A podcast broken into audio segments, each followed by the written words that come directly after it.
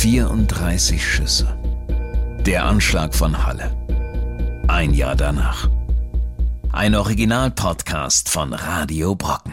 Der beste Aktionstag sollte Yom Kippur sein, denn auch nicht religiöse Juden besuchen an diesem Tag oft die Synagoge. Aus irgendeinem Grund sind die Sicherheitsmaßnahmen ziemlich hoch. Es gibt eine Überwachungskamera direkt neben dem Tor. Auch die Fenster sind nicht wirklich erreichbar. Es bedeutet, wenn ich kein Glück habe und sie eine Tür offen haben, muss ich meinen Weg hinein erzwingen oder die Ratten herauslocken. Wenn ich scheitere und sterbe, aber einen einzigen Juden töte, war es das wert. Denn wenn jeder weiße Mann nur einen tötet, gewinnen wir. Diese Worte sind ein Auszug aus dem Manifest des Attentäters von Halle. Er veröffentlichte es am Mittwoch, den 9. Oktober 2019, fuhr danach zu seinem ausgesuchten Anschlagsziel und startete einen Video-Livestream über seine Helmkamera. Fünf Zuschauer verfolgten daraufhin übers Internet, wie er versuchte, mehr als 50 gläubige Juden zu ermorden und Unbeteiligte tötete. Der Anschlag von Halle dauert vom Start des Videos bis zur Festnahme eine Stunde und 44 Minuten. In dieser Zeit feuert der Attentäter von Halle 34 Schüsse aus seinen selbstgebauten Waffen ab. Mein Name ist Elisa Engel und zusammen mit dem Team von Radio Brocken stellen wir in dieser Folge den Täter in den Fokus, ohne dabei ihm oder seiner Tat eine Bühne zu geben. Bewusst verzichten wir deshalb auf die Nennung seines Namens. Warum begeht ein Mensch eine solch grauenhafte Tat?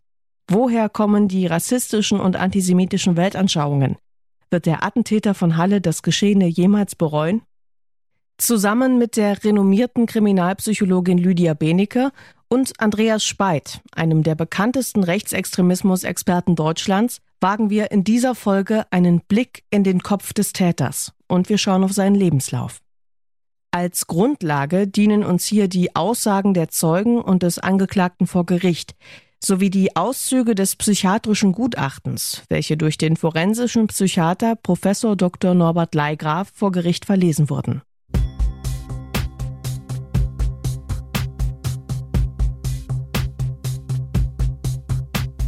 Im Januar 1992 in Sachsen-Anhalt geboren, war der Attentäter von Halle zum Tatzeitpunkt 27 Jahre alt. Ein blasser, schlanker Mann mit graublauen Augen und markanten Gesichtszügen. Seine kurz rasierten, dünnen blonden Haare zeichnen deutliche Geheimratsecken. Er ist 1,68 Meter groß. Im Rahmen der Untersuchungen während seiner Haftzeit wurde ein Gesamt-IQ von 105 ermittelt, was dem durchschnittlichen Wert der Bevölkerung entspricht. Aufgewachsen ist er in dörflicher Umgebung im kleinen Ort Helbra in der Nähe von Halle-Saale. Die Mutter Grundschullehrerin, der Vater angestellter Rundfunk- und Fernsehmechaniker. Ein Einzelgänger ohne Freunde, zurückhaltend, ruhig, höflich und auch wissbegierig sei der Attentäter in seiner Kindheit gewesen. So beschreiben es mehrere Grundschullehrerinnen in ihren Aussagen vor Gericht. Der Täter selbst sagt aus, er sei immer der Kleinste gewesen und sei deshalb in seiner Schulzeit hin und wieder herumgeschubst worden. Bevor er auf das Gymnasium wechselte, besuchte er zunächst für zwei Jahre die Realschule. Dort, sagt der Angeklagte, hätte er mit seinen Mitschülern besonders negative Erfahrungen gemacht und sich in der Hierarchie ganz weit unten befunden. Das läge daran, dass er immer schon unsozial gewesen sei. Als der Angeklagte 14 oder 15 war, ließen sich die Eltern scheiden. Nach der Trennung blieb der Vater im Haus der Familie im kleinen Heimatort. Der Angeklagte blieb bei seiner Mutter, die mit ihm und seiner drei Jahre älteren Halbschwester ins wenige Kilometer entfernte Nachbardorf zog. Das einzige Schulfach, das ihn interessierte, sei Biologie gewesen. Er habe für die Schule deshalb nichts getan und seine Zeit vor allem allein in seinem Zimmer mit Computerspielen verbracht. Vor Gericht sagt er aus, dass er schon seit der Schule gewusst habe, dass es in Deutschland Tabuthemen gibt, die man nicht ansprechen könne. Im Jahr 2010 bestand er sein Abitur mit einem Schnitt von 2,8.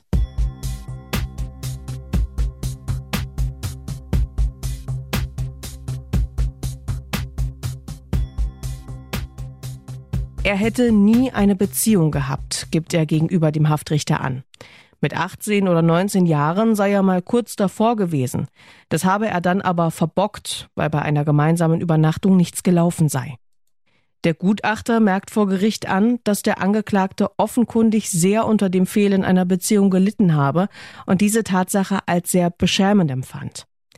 Dieser Frust prägte den Attentäter offenkundig hinsichtlich seiner Haltung gegenüber Frauen. An diesem Punkt machen wir einen kurzen Stopp im Lebenslauf des Angeklagten und beleuchten die Welt der sogenannten Incels.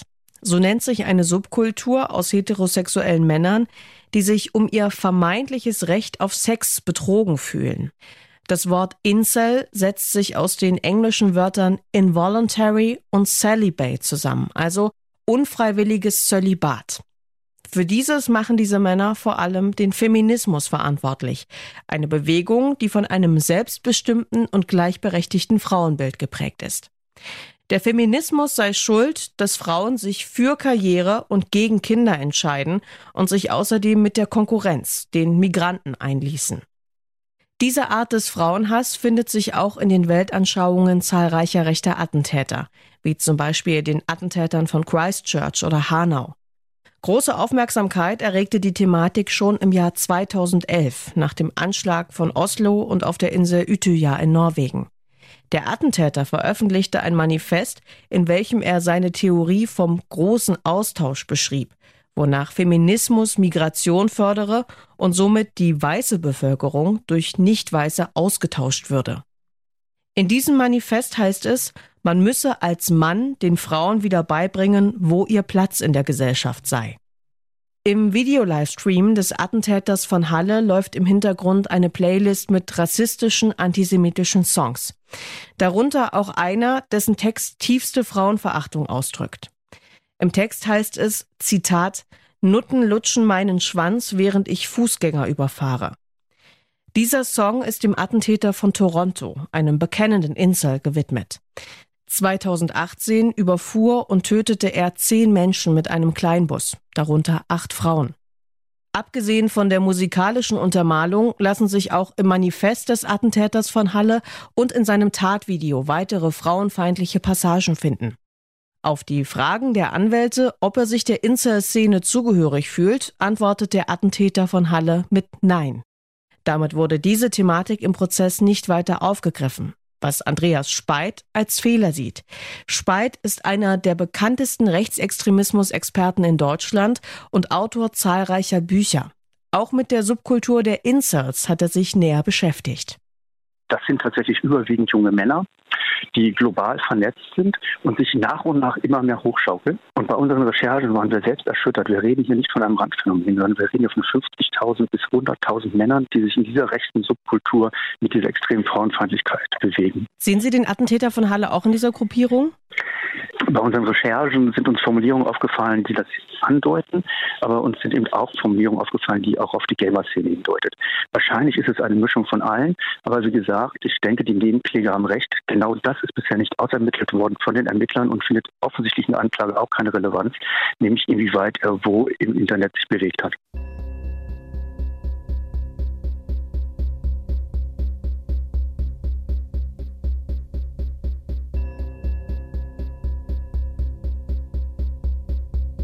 Mit 18 Jahren vergiftete sich der Angeklagte mit einer Überdosis eines synthetischen Hustenstillers und giftigen Engelstrompetenblättern, welche Halluzinationen verursachen.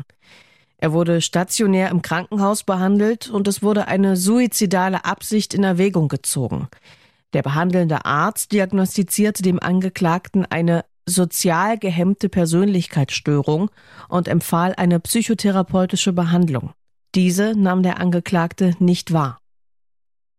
Nach dem Abitur folgte eine Grundausbildung bei der Bundeswehr. Nach eigener Aussage verkürzte er seinen Dienst auf sechs Monate, da seiner Ansicht nach zu wenig Schießübungen stattfanden. Auch hier sei er nicht sonderlich beliebt gewesen, unter anderem da er so unsportlich gewesen sei. Ehemalige Stubenkameraden berichteten vor Gericht, dass sie ihm deshalb den Spitznamen Kartoffel gegeben hätten. Einmal hätte man ihm bei einem Marsch sogar das Gepäck abnehmen müssen.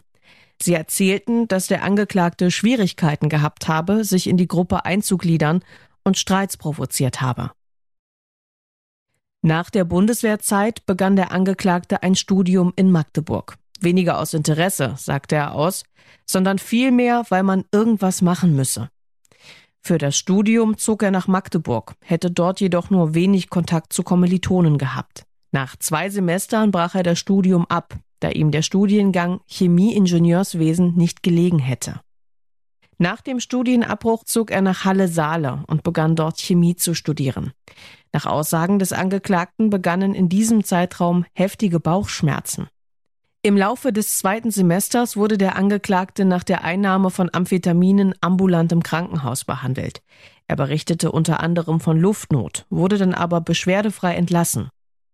Kurze Zeit später wurde er dann wegen seiner andauernden Bauchschmerzen mehrfach stationär in einer Klinik untersucht und auch operiert. Für die Schmerzen wurde eine psychische Ursache diagnostiziert, der Hintergrund bleibt unklar. In dieser Phase, die sich über ein knappes Jahr hinzog, baute der Attentäter nicht nur körperlich stark ab. Sie prägte laut Gutachter deutlich den weiteren Lebenslauf des Attentäters, so dass er sich durch das Erlebte nun noch mehr von der Außenwelt isolierte. Der Angeklagte brach das Studium in Halle ab und lebte wieder bei seiner Mutter. Die Zeit verbrachte er vor allem in seinem Zimmer, das er, wie er vor Gericht aussagte, seit seiner Rückkehr stets von außen und innen abschloss. Das war im Jahr 2014.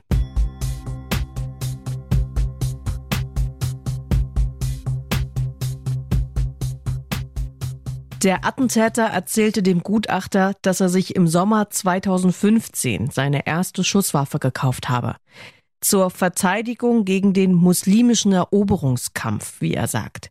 Die Flüchtlingskrise habe er dabei als Kriegserklärung empfunden.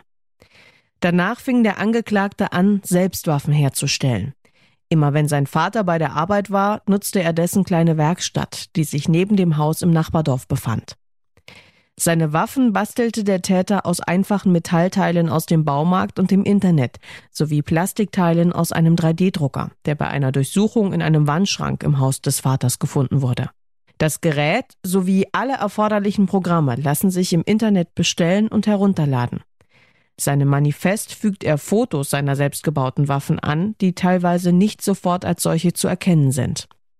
Maschinengewehre, Schrotflinten, Pistolen. Mit insgesamt acht Schusswaffen bewaffnete sich der Attentäter von Halle am 9. Oktober 2019 für seine Tat. Dazu kamen zwei Messer, ein Langschwert, eine Keule sowie zahlreiche Sprengsätze, wie zum Beispiel Nagelbomben, Rauchgranaten und Rohrbomben, die er allesamt selbst baute genau wie auch große Teile seiner Munition. Im Internet veröffentlichte der Attentäter eine Anleitung zur Herstellung von Munition. Auf einem Foto sieht man, dass er auf eine der Patronen ein Hakenkreuz gemalt hatte. Seine Waffen versteckte er im Bettkasten seines Zimmers bei der Mutter. Diese schien die Veränderung ihres Sohnes durchaus zu bemerken. Laut der Aussagen von ehemaligen Kolleginnen der Mutter machte diese sich Sorgen um ihren Sohn, befürchtete, er hätte falsche Freunde im Internet. Sie soll sogar geäußert haben, dass sie Angst gehabt hätte, er würde sich das Leben nehmen. Sie sei zudem der Überzeugung gewesen, dass ihr Sohn autistisch veranlagt sei, was sie unter anderem damit begründe, dass er seit Jahren denselben Dosenfisch zum Frühstück esse. Vor Gericht nimmt der Angeklagte von dieser Annahme Abstand und meint, er hätte immer das Gleiche gegessen, um sich auf einen Bürgerkrieg vorzubereiten. Der Ex-Mann der Halbschwester des Angeklagten berichtet vor Gericht von Familienbesuchen, bei denen der Angeklagte ihn manchmal um handwerkliche Hilfe fragte und auch einmal eine selbstgebaute Presse vorführte. Was genau der Angeklagte da mache, sei dem Zeugen nicht in den Sinn gekommen. Weiter berichtet er, dass der Angeklagte Aussagen wie Scheiß Juden getätigt habe. Die Flüchtlingskrise, wie er es nennt, sei zudem öfter Thema gewesen. Einmal hätten in einem Supermarkt zwei Männer in einer fremden Sprache miteinander gesprochen. Der Angeklagte hätte sie angeschnauzt und sie aufgefordert, Deutsch zu reden. Nach Aussage des Zeugen hätte der Vater versucht, seinen Sohn zu überreden, sich eine Arbeit zu suchen. Und auch die Mutter hätte ein paar Mal gedroht, ihn rauszuschmeißen. Schließlich, meint der Zeuge, habe die Mutter ihn und die Halbschwester des Angeklagten öfter gebeten, ihren Sohn mit in den Freundeskreis zu nehmen. Dort sei er sehr zurückhaltend gewesen. Zeugen sagen aus, er hätte sich dort nicht integriert und habe auch dort rassistische Bemerkungen gemacht. Auffällig sei gewesen, dass der Angeklagte kein Smartphone besessen hätte, aus Angst überwacht zu werden. Einzig mit seinem vierjährigen Neffen, erzählt der Ex-Mann der Schwester, habe sich der Angeklagte gut verstanden und habe mit ihm gespielt. Nur in diesen Momenten hätte er den Angeklagten lächeln sehen.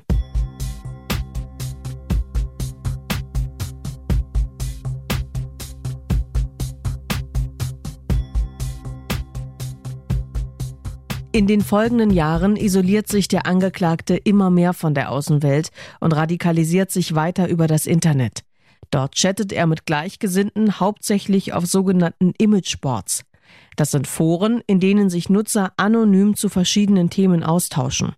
Dabei sind sie internationaler Treffpunkt für rechte Netzwerke und dienen als Plattform für rassistische, antisemitische und frauenfeindliche Inhalte. Auf den Computern und Festplatten des Angeklagten stellte das BKA tausende Texte, Videos und Bilder mit dem soeben genannten sowie gewaltverherrlichendem Material sicher. Darunter sind zum Beispiel Hitlers Mein Kampf, Fotos von KZ-Häftlingen, die in eine Gaskammer geführt werden, Hinrichtungsvideos des IS und ein Video, in dem ein Kind mit einer Machete verstümmelt wird. Auch wenn der Attentäter von Halle oft als Einzeltäter betitelt wird, ist er mit dieser Art der Radikalisierung nicht allein. Rechtsextremismus-Experte Andreas Speit hat sich mit der Rolle von Imageboards beschäftigt. In diesem Fall ist es wirklich so, ja, es ist ein einsamer Wolf, aber dieser einsame Wolf ist nur einsam bei der Tat gewesen. Er ist eingebettet in ein ideologisches Rudel, was weltweit gespannt ist über die sozialen Netzwerke und Imageboards. Wie radikalisiert man sich im Netz? Wie geht das vor sich? Das ist natürlich ein unglaublich langwieriger Prozess und man muss auch wirklich sagen, bei den verschiedenen Tätertypen, die wir kennen, gibt es unterschiedliche Merkmale und aber auch ein paar Gemeinsamkeiten. Eine Gemeinsamkeit ist, dass mehr und mehr diese menschenverachtenden Posts und Kommentare in den Imageboarden immer mehr gefällt und man sich immer mehr reinsteigert, auch gegenseitig hochpusht und dadurch sozusagen der Hass gegen Muslime, Juden und Frauen immer mehr forciert wird und dann tatsächlich zur Tat schreiten lassen kann. Und hier ist tatsächlich entscheidend, dass diese Blasen, die dann entstehen, auch sich sehr bemühen, dass sie eine Blase bleiben. Das heißt, alle Stimmen, die vielleicht auf einem so einem Imageboard anfangen zu sagen, Mensch, du, das ist jetzt ja aber kein Scherz mehr und was sollen denn diese Gewaltfantasien äh, an Vergewaltigung von Frauen, die werden immer mehr weggedrückt, ausgeblendet, so dass sozusagen ein geschlossener Raum entsteht, in dem nur noch ja, die eine Meinung vorherrscht und damit sozusagen keine kritische Reflexion mehr stattfindet und dadurch auch die weitere Radikalisierung vonstatten geht. Aber man muss ganz deutlich sagen, dieses Konzept der Blasen verfolgen eben nicht nur militante Gruppen, sondern eben auch parteipolitische Organisationen wie die AfD, aber auch äh, diskurspolitische Strukturen wie das Institut für Staatspolitik. Das Internet ist tatsächlich der Resonanzraum für die gesamte rechtsextreme Szene in der Bundesrepublik und auch weltweit geworden, weil sie hier eben ungefiltert ihre Position direkt in Häkchen an Mann und Frau bringen können. Und das haben sie erkannt schon seit etlichen Jahren. Und ich habe auch ein wenig das Gefühl, das ist bei den Ermittlern noch gar nicht so angekommen und auch in der politischen Auseinandersetzung nicht so angekommen, wie dramatisch hier viele parteipolitische Strukturen, aber auch Ermittlungsstrukturen hinterherhinken. Im März 2019 stürmte ein Mann in Christchurch in Neuseeland zwei Moscheen und tötete insgesamt 51 Menschen. Er filmte seine Tat und übertrug sie live ins Internet. In der rechten Internetszene wird der Attentäter von Christchurch als Held gefeiert und diente dem Attentäter von Halle als größtes Vorbild.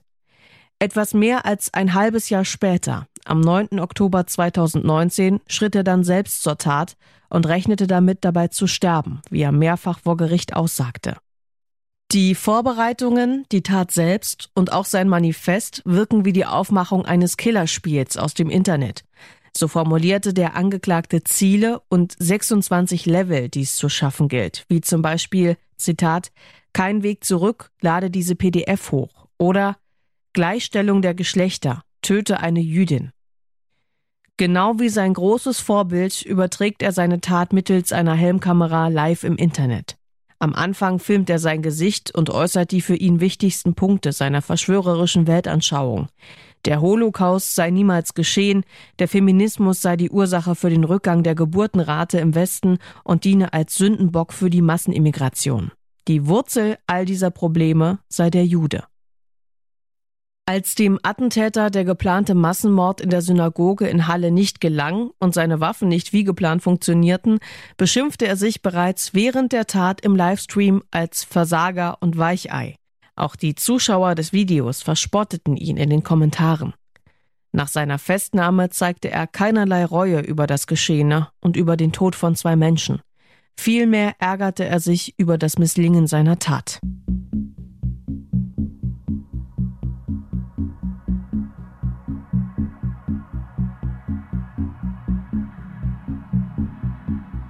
Schuldfähig. Zu diesem Schluss kommt der Gutachter des Angeklagten. Er beschreibt ihn als Einzelgänger mit einem labilen Selbstbewusstsein, der unter seinem Anderssein gelitten hätte. Die Gesamtdiagnose lautet komplexe Persönlichkeitsstörung. Dazu sieht der Gutachter im Täter das Potenzial, in Zukunft weitere Straftaten bis hin zu Tötungsdelikten zu begehen. Viele Auffälligkeiten in der Lebensgeschichte des Angeklagten würden Parallelen zu den Merkmalen einer Autismus-Spektrumstörung aufweisen. Der Gutachter erklärt, dass eine entsprechende Diagnose im Erwachsenenalter oft jedoch dadurch erschwert werden würde, dass die Betroffenen beispielsweise durch eine normale Schullaufbahn Kompensationsstrategien entwickelt hätten und die Symptome dadurch verdeckt in Erscheinung treten würden. Deshalb ordnet der Gutachter die autistischen Züge des Angeklagten der Gesamtdiagnose der komplexen Persönlichkeitsstörung zu. Aber was bedeutet das genau? Im Interview mit unserem Radio Brocken-Reporter Lars Frohmüller ermöglicht uns Kriminalpsychologin Lydia Benecke einen tieferen Einblick in die Persönlichkeitsstruktur des Täters. Ich stelle mir die Frage, wenn ich den Attentäter immer im Gerichtssaal beobachte, haben wir eigentlich alle das Potenzial, zu so einem Täter zu werden? Ist da die Familie auch ein bisschen mit in die Pflicht zu nehmen, um sowas vielleicht zu verhindern? Es ist mir schon nachvollziehbar, dass sich alle fragen, was ist die Ursache dafür, dass ein Mensch sich so entwickelt. Es gibt dafür einfach keine einfache Erklärung. Es gibt nicht so wie den einen Grund. Es ist immer eine Mischung aus verschiedenen Faktoren, die bei Gott sei Dank sehr wenigen Menschen im schlimmsten Fall dann so eine Entwicklung begünstigt. Und ich würde annehmen, dadurch, dass auch der Gutachter natürlich die Persönlichkeit durchaus thematisiert hat, dass das jemand ist, der tatsächlich schon als Kind eben Defizite hatte und er hat es nicht geschafft, diese Defizite zu verändern und eben sich vielleicht auch positiv weiterzuentwickeln. Und das Ganze führt in so eine Art Abwärtsspirale. Und es ist sehr schwer, dann von dem Zeitpunkt, äh, wo wir uns jetzt befinden, zurückzuschauen und zu sagen, ja, wo hätte denn jemand was machen können? Weil es gibt ja viele Menschen, die zum Beispiel sozial Probleme haben, die auch beruflich erfolglos sind, die mit ihrem Schicksal hadern. Aber die allerwenigsten dieser Menschen würden sich ja zu so einem Täter entwickeln. Und hier kam halt zusammen, dass er diese Defizite hatte, dass er sehr viele negative Gefühle hatte, die er halt nach außen gerichtet hat, auf eben Sündenböcke. Und dass er dann auch zunehmend im Internet eine Ideologie leider gefunden hat, die sich für ihn sehr gut anfühlte, weil er dort diesen ganzen Hass auf diese Sündenböcke im Rahmen dieser dort gefundenen und zusammengebastelten Ideologie dann richten konnte. Es scheint ja auch so zu sein, dass dieser Mann hier, dass der geglaubt hat, dass er ja in seinem ganzen Leben niemals irgendetwas erreichen würde und eben dann sich hineingesteigert hat in den Gedanken, dass wenn er so ein Gewaltdelikt begehen würde, dass das sozusagen das erste und wahrscheinlich einzige Mal in seinem Leben sein könnte, wo er der Welt sozusagen irgendwas beweisen würde. Ich hatte aber während des Prozesses den Eindruck, gerade an den Momenten, wo es darum ging, die Fehler der Tat einzugestehen, dass es für ihn so eine Art Bestätigung sogar war, dass er jetzt wieder versagt hat, auch hier wieder versagt hat und das auch so auch gerne vor Gericht analysiert, dass er versagt hat. Das ist eben äh, dieser Aspekt, der ja auch vom Gutachter thematisiert wird, diese selbstunsicheren Persönlichkeitsanteile. Er leugnet gar nicht, dass er sich als Versager wahrnimmt, lenkt sich selbst aber von diesem Punkt ab. Dadurch muss er sich natürlich weniger mit sich selbst beschäftigen. Und dementsprechend glaube ich, es hat eine Funktion, dass er sich immer wieder in seinen Gefühlen und Gedanken diesen Verschwörungsmythen und diesen vermeintlichen Feinden, die er da wahrnimmt, immer zuwendet. Ist das auch ein Ausweich dafür, dass er im Grunde keine Spuren von Reue zeigt? Beim Verfahren haben wir immer wieder gesehen, gerade an den Stellen, wo im Gerichtssaal teilweise Tränen ausbrachen, bei den Bildern, die wir da sehen mussten und ähm, eine besonders emotional aufgeladene Situation war, dass es kaum Regungen gab durch den Angeklagten, ganz im Gegenteil sogar immer noch Spott und Hohn für die Opfer da war? Ja, tatsächlich sieht man hier das, was dann auch der Gutachter sicherlich beschreibt im Kern, wenn er von einer komplexen Persönlichkeitsstörung spricht. Eine Persönlichkeitsstörung entwickelt sich dadurch, dass ein Mensch einerseits genetisch und biologisch Grundlagen mitbringt und andererseits natürlich auf eine bestimmte Umwelt trifft, in der er Erfahrungen macht. Und die Kombination aus beidem, die formt unser aller Persönlichkeit. Und bei Persönlichkeitsstörungen ist es so, dass dann aber eben das Fühlen, Denken und Handeln sehr, sehr eingeschränkt ist und sich sehr deutlich von anderen unterscheidet. Und ganz besonders relevant ist auch, dass dadurch Probleme entstehen, dass die Person eben nicht normal mit anderen umgehen kann, nicht normal Beziehungen aufbauen kann und in ihrem normalen Funktionieren im Alltag sehr stark eingeschränkt ist, chronisch. Und dass er eben dadurch auch in der Lage ist, Dinge zu tun, in diesem Fall jetzt, die andere Menschen nicht tun könnten. Das Thema Familie scheint ja insgesamt beim Täter eine ja, besondere Rolle zu spielen, denn ich habe während der Gerichtsverhandlung auch beobachten können, ähm, er zeigt keine Reaktion in dem Moment, wo sein Vater, seine Mutter, seine Schwester im Gerichtssaal sind. Ist es ihm wichtig, wie er bei seiner Familie wirkt, funktioniert? Das scheint auch so der einzige Ankerpunkt zu sein, den er überhaupt hatte. Er hatte halt prinzipiell auch überhaupt keine normalen menschlichen Beziehungen außerhalb des Internets. Und dementsprechend wundert es mich auch nicht, dass er, wenn er eben der Familie im Gerichtssaal begegnet, dass er da möglicherweise auch doch ein bisschen anders wirkt, als wenn diese nicht im Raum sind, weil das wirklich die einzigen Menschen zu sein scheinen, die eine ernsthafte Relevanz in seinem persönlichen Empfinden haben. Und das zeigt ja auch, wie weit weg er gefühlsmäßig ist, muss man wirklich so sagen, vom Rest der Menschheit. Sind dem Täter aus dem, was Sie so über den Täter aktuell wissen, die Opfer komplett egal oder macht er sich auch mal ab und an Gedanken, was seinen Opfern passiert ist? Naja, nach allem, was wir bisher sowohl in der Verhandlung als auch natürlich bezogen auf die Tatbegehung an Informationen vorliegen haben, sieht es so aus, als würde er zum jetzigen Zeitpunkt kaum in der Lage dazu sein, emotionales Mitgefühl oder wirklich aufrichtig emotionales Schuldgefühl zu empfinden. Und das liegt eben daran, dass er offenbar in seiner Persönlichkeit so stark verändert ist, dass diese grundlegende Fähigkeit bei ihm definitiv stark vermindert, wenn nicht gar völlig nicht vorhanden ist.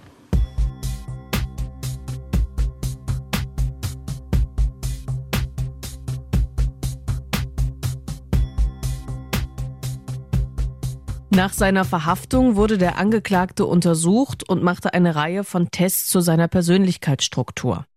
Laut der Psychologin nahm er dabei eine ablehnende Haltung ein und beantwortete viele Fragen mit Absicht unaufrichtig. Auffällig sei auch gewesen, dass er einige Fragen korrigierte.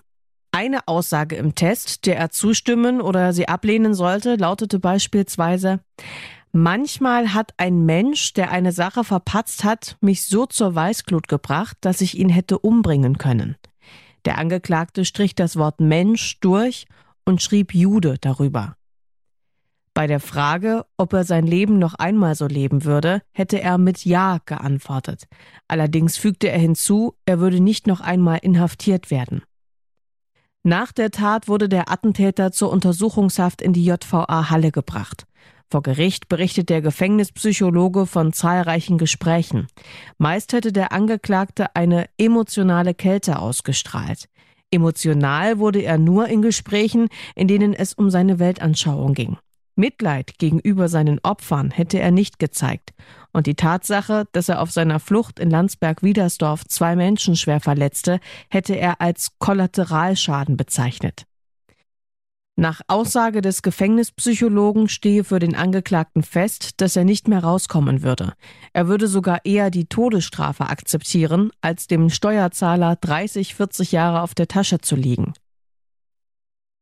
Erst drei Monate nach Haftantritt hatte der Attentäter das erste Mal telefonischen Kontakt zu seinen Eltern. Vor Gericht sagte er aus, dass es ihm leid tue, was seine Familie jetzt erleiden müsse. Er bedauere die negativen Folgen, die für sie durch seine Tat entstanden seien. Etwa sechs Monate nach seiner Tat versuchte der Attentäter aus der JVA Halle zu flüchten. Entgegen der Vorgabe wurde er bei einem Aufenthalt im Freien nicht bewacht und konnte so über die dreieinhalb Meter hohe Mauer des Innenhofs klettern. Vergeblich versucht er eine Fluchtmöglichkeit zu finden, versucht Gullideckel zu öffnen, läuft durch leere Gebäude, rüttelt an Türen und sucht Fenster ohne Gitter. Als ihm dies nicht gelingt, kehrt er auf den Innenhof zurück.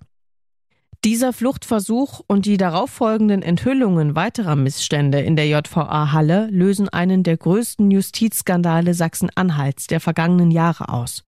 Der Angeklagte wird daraufhin in die JVA Burg bei Magdeburg verlegt. In seiner 11,7 Quadratmeter großen Zelle wird er Video überwacht. Sie ist spartanisch eingerichtet. An einem kleinen vergitterten Fenster stehen ein Bett und ein Schreibtisch. Es gibt ein paar Regale, eine Toilette und ein Waschbecken. Die Justizbeamten berichten, dass er bereits einen Fernseher beantragt hätte und zwei Zeitungen erhalten würde. Die Süddeutsche und die Frankfurter Allgemeine. Er hätte einen guten Umgangston und würde jeden Abend Liegestützen machen. Die Beamten berichten auch von der Post, die der Angeklagte bekäme. Die genauen Inhalte sind nicht bekannt. Aber auf der Liste stünden auch einige Frauen.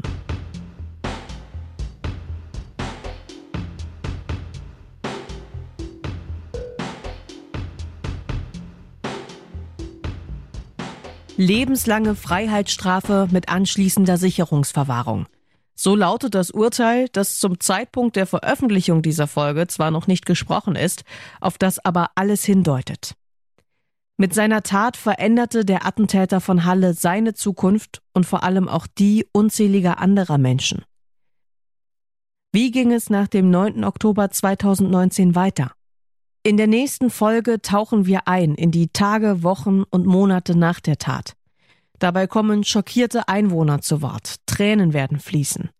Ein ergreifendes Konzert wird den Grundstein für eine starke Bewegung setzen, der Bundespräsident wird sich ein Jahr nach dem Anschlag voller Scham und Betroffenheit vor der Synagoge verneigen. Und wir möchten wissen, was die Politik, aber auch jeder Einzelne von uns tun kann, damit sich der Hass nicht weiter ausbreitet. »34 Schüsse« ist ein Original-Podcast von Radio Brocken. Idee Wieland Mikolajczyk. Redaktion Janina Kersting und Lars Frohmüller. Gesprochen von Elisa Engel. 34 Schüsse. Der Anschlag von Halle. Ein Jahr danach. Alle Folgen zum Nachhören auf radiobrocken.de.